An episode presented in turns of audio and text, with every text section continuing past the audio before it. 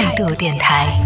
这里是为梦而生的态度电台，我是男同学阿南。今天想跟大家分享一个话题，就是关于视力的这个问题。你有没有曾经因为你的视力不好，或者说因为眼睛出现什么样的问题，生活当中给你造成了什么样的一些麻烦？这个应该是很多就是有近视的朋友可能会遇到的。对于眼睛比较好、视力比较好的朋友呢，可能就没有这方面的烦恼了。那在听节目的朋友可以发送文字的消息来参与到我们的互动当中，也可以讲一讲自己的这个眼睛现在是什么样的情况，是属于那种视力特别好的呢，还属于视力不是那么好的？然后也因为这个视力不好这件事情，有没有给你的生活带来了什么样的一些影响？冯轩说：“哦，不近视的我没有这方面的烦恼哎，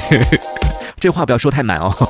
就像之前有朋友啊，我自己也是啊，就之前有朋友说，哎呀，我怎么怎么样，就说眼睛这件事情啊，说，哎呀，我以前这个上学的时候，经常躲在被窝里边看那个呃看小说，然后拿着那个电筒看小说什么的，眼睛照样很好啊，从来不会有任何这个视力方面的问题啊。结果殊不知，就没过多久，这个就开始戴上眼镜了，就开始出现各种各样的一些问题了。所以这种话真的。不要乱说呵呵，就像我曾经一度号称，哎呀，我四十五斤已经有那么十几年了呵呵，这我也很想长胖的，然后试了各种办法，就是吃不胖。现在我都不不好意思承认我曾经四十五斤过了，这说出去也没有人信了。你怎么可能？这 个人呐，有一些话还真的是不要说太满，不然啪啪打脸的时候真的太疼了。咔咔就老朋友好久不见，他说影响最严重的应该就是晚上开车吧，就是近视眼，晚上开车确实是问题会挺大的。这种情况尽量就选择。找一个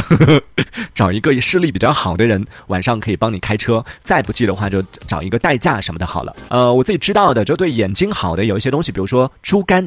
据说是对这个眼睛是有明目的这样的效果。但是可能时不时的吃一点也没有太大的作用，还是要处于那种大量的食用。但是大量的食用内脏呢，可能又会带来其他的，比如说什么啊血脂啊、什么三高啊这一类的问题又会出现了。所以比较好的或者说比较重要的，还是自己平时做好这样的一个日常的眼睛的一个。保护，然后养成一个良好的一个用眼习惯会比较好一点啊。也是好久不见的 Life 星球上的蜗牛先生说，现在自己就很注意用眼了，就平时还是比较注意这个用眼习惯的。还有雨落也说到了，他说你这么一说，还真的是有一段。然后冯轩他说到，其实呃最近呢也有一点就是用眼过度的这种感觉了，就下班的时候可能会看一看远一点的地方，然后这个时候就感觉到好像有一点点吃力了，不再是曾经十八岁的少年了，就到这个时候也是有点力不从心了哈。稍微看远一点的地方啊，看一些字啊。某一天，就以前可以看得清楚的路名，可以看得清楚的各种各样的一些小字儿，然后现在突然间就有一天就诶看不太清楚是什么字，是六还是三啊？是八还是三？看不清楚的时候，可可能会稍微有一点点 紧张，有一点点的这个，突然间觉得说好像进入到另一个世界了。对，对于近视眼的人来说，真的是一个比较迷糊的一个世界啊。经常会因为自己的视力不好，然后因为这样的一些原因，可能会造成很多的一些误会。经常见的可能就是像什么啊，经常认错人呐，再或者是迎面走来都没有。打招呼啊，或者是啊其他的一些问题，可能都会遇到过，包括像。配眼镜，如果说你的度数比较高的话，之前我不知道这件事情，后来知道了之后，我也也变成了我就是要好好的保护眼睛的一个动力啊。像我自己去配眼镜的话，一般会选择，我也不太敢配那种太便宜的，也有那种一两百块钱配下来一副。我想说，这个毕竟还是要用很长时间的，就太便宜的话，会不会对眼睛不好啊什么的？虽然知道配眼镜和做牙齿，就口腔和眼睛这两个。器官，这两个五官其实对在我们的这个啊平时去医院的时候，这两个科室是。非常非常暴利的，因为眼镜的那个成本也是非常低，然后牙齿的那个成本，就它本身的那个医医生的那个成本是很低的，但是呢，嗯，在收费的时候确实会有有很高的一个价格，所以我一般去配眼镜，我都是选择大概五百块钱会往上走吧，尽量往五百块钱以上，以及一千块钱以下，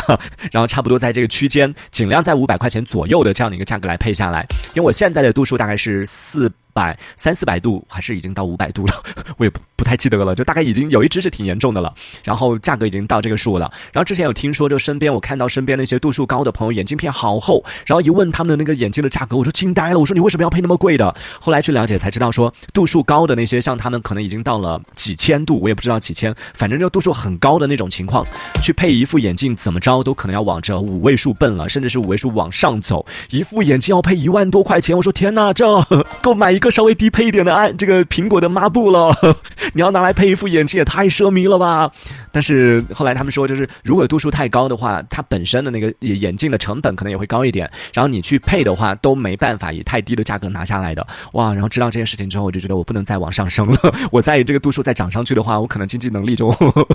不允许我近视了，所以这也变成了就督促自己度数要保持在一定的这个一个区间范围之内的一个动力啊啊！在听节目的朋友应该不会有度数特别高的吧？问问看，在听节目的朋友有上一千度的吗？一千度应该是很高的一个高度近视了，再往上的话可能就要看不见了吧？对，对于这个高度数的朋友来说也是挺烦恼的。高度数和我们低度数的人还不一样，就高度数是属于那种眼睛眼镜摘了之后就真的是寸步难行了。我们低度数的话稍微还可以小小的活动一下。雨落他说有一次下雨天我就把眼镜放在口袋里了，结果呢掉了，找到的时候已经是碎片了，我就跟老师请了一天假就回家配眼镜。然后老师说，身为班干部，怎么可以随意随意请请假呢？这个会扣班级的一个这个集体分数的。然后和老师沟通无果之后，最后我还是请假了，因为我真的不想要当天搭两个小时的公交车来回啊。最后你什么意思啊？最后这点有点没太看懂啊。对，在和老师沟通无果，这个老师也太没有人性了吧？人家都已经看不见了。对，这老师拒绝了之后，就假装真的看不见了，就摸黑就往外走吧。老师你在哪里？老师老师你人呢？